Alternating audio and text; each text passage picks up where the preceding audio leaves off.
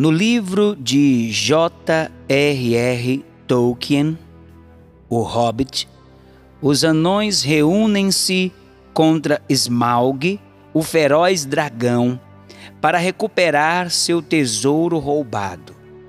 Apesar da busca perigosa e assustadora, Balin, o segundo no comando dos anões, expressou confiança em Thorin. Há um que eu seguiria, há um a quem eu chamaria de rei.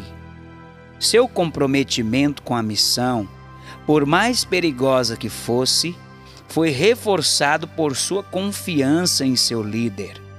No começo do ministério terreno de Jesus, ele reuniu um grupo ao seu redor que realizaria a missão do reino, que era resgatar o tesouro de almas perdidas retido por nosso inimigo, Satanás.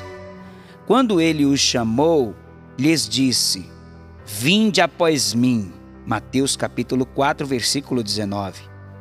Para eles, seguir Jesus significaria uma transição radical do pescar peixes à aventura de serem pescadores de homens e mulheres que estivessem perdidos e dominados pelo pecado.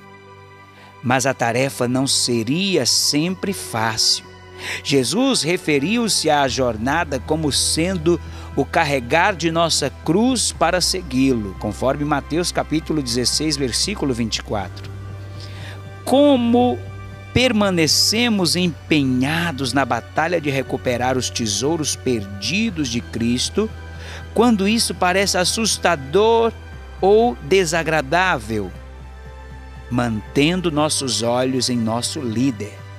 Ele é, sim, digno aquele que podemos seguir, aquele a quem podemos chamar de Rei.